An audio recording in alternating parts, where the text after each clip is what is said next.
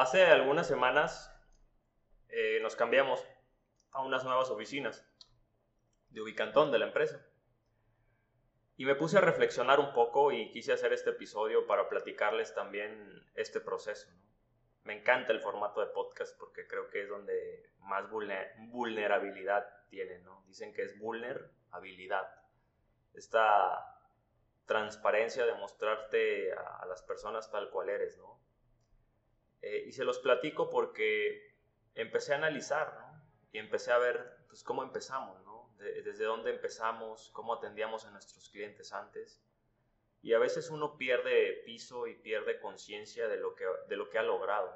Y independientemente de si sea algo pequeño, a lo mejor puede ser que tú estés abriendo ahorita una oficina, que te hayas graduado de la universidad, eh, que hayas comprado tu primer coche, que hayas comprado tu primer preventa, tu primer casa, eh, no sé, no sé, puede ser cualquier cosa, un, logro más pequeño, bueno, a mi, forma de ver las cosas, ¿no? Puede ser un logro enorme para ti. Y, a veces eso lo perdemos de vista, porque nos centramos mucho en el resultado. Y, literalmente me puse melancólico al grado de que se me salieron algunas lágrimas, porque yo recuerdo cuando empezamos que, atendíamos en, en las casas que íbamos a remodelar, ahí citábamos a los dueños, en ocasiones rentábamos coworks, eh, pero no teníamos una formalidad, ¿no? pero uno inicia con lo que tiene, como, como un Hércules, ¿no? Con las uñas desde el principio. Creo que esa es la gran virtud del emprendedor. Y se los platico porque después de eso, al año tuvimos una oficina más pequeñita en el centro de Torreón. Y éramos, éramos, somos un equipo pequeño, pero ya no cabíamos.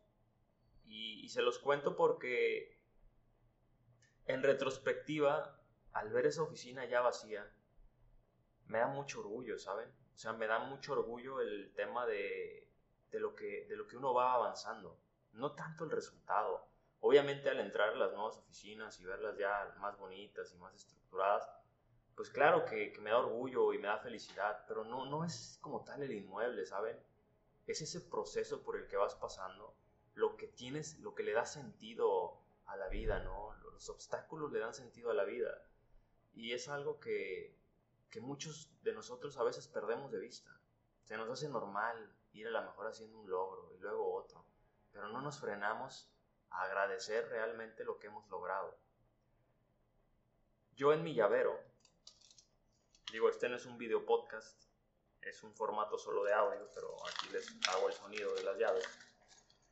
Tengo el control de mi carro actual, pero a un lado, y esto lo he hecho siempre desde que tuve este carrito, eh, tengo una llave de mi Datsun 85, que fue el primer carro que tuve.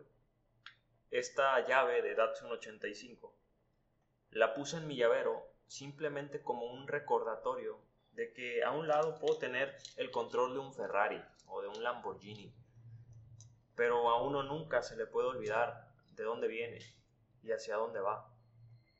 Y esto es como una cachetada cada vez que volteo a ver mi llavero de decir, güey, date cuenta de, lo que has logrado. Yo sé que hay personas que vienen en circunstancias 10 veces, 100 veces más adversas que yo.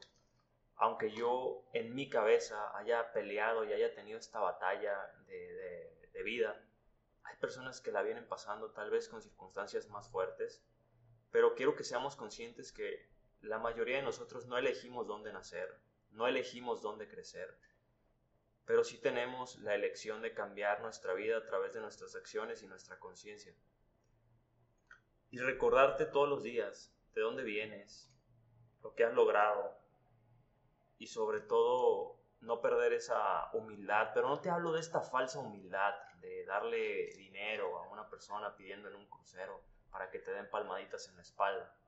No, te hablo de esa humildad, de reconocer que te falta mucho, de reconocer que has avanzado pero que quieres ir por más, de reconocer que con el conocimiento que tienes puedes ayudar a otra persona a lograr lo que tú has logrado.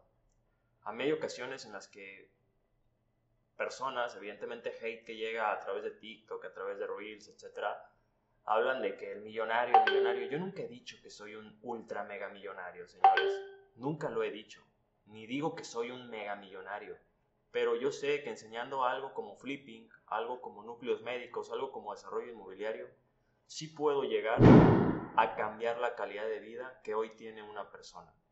Y eso es invaluable, porque pasar de ganar 10 mil pesos a ganar 100 mil, a ganar 200 mil, a ganar 300 mil, o a ganar más, dependiendo de la estructura que le des, claro que te cambia la vida.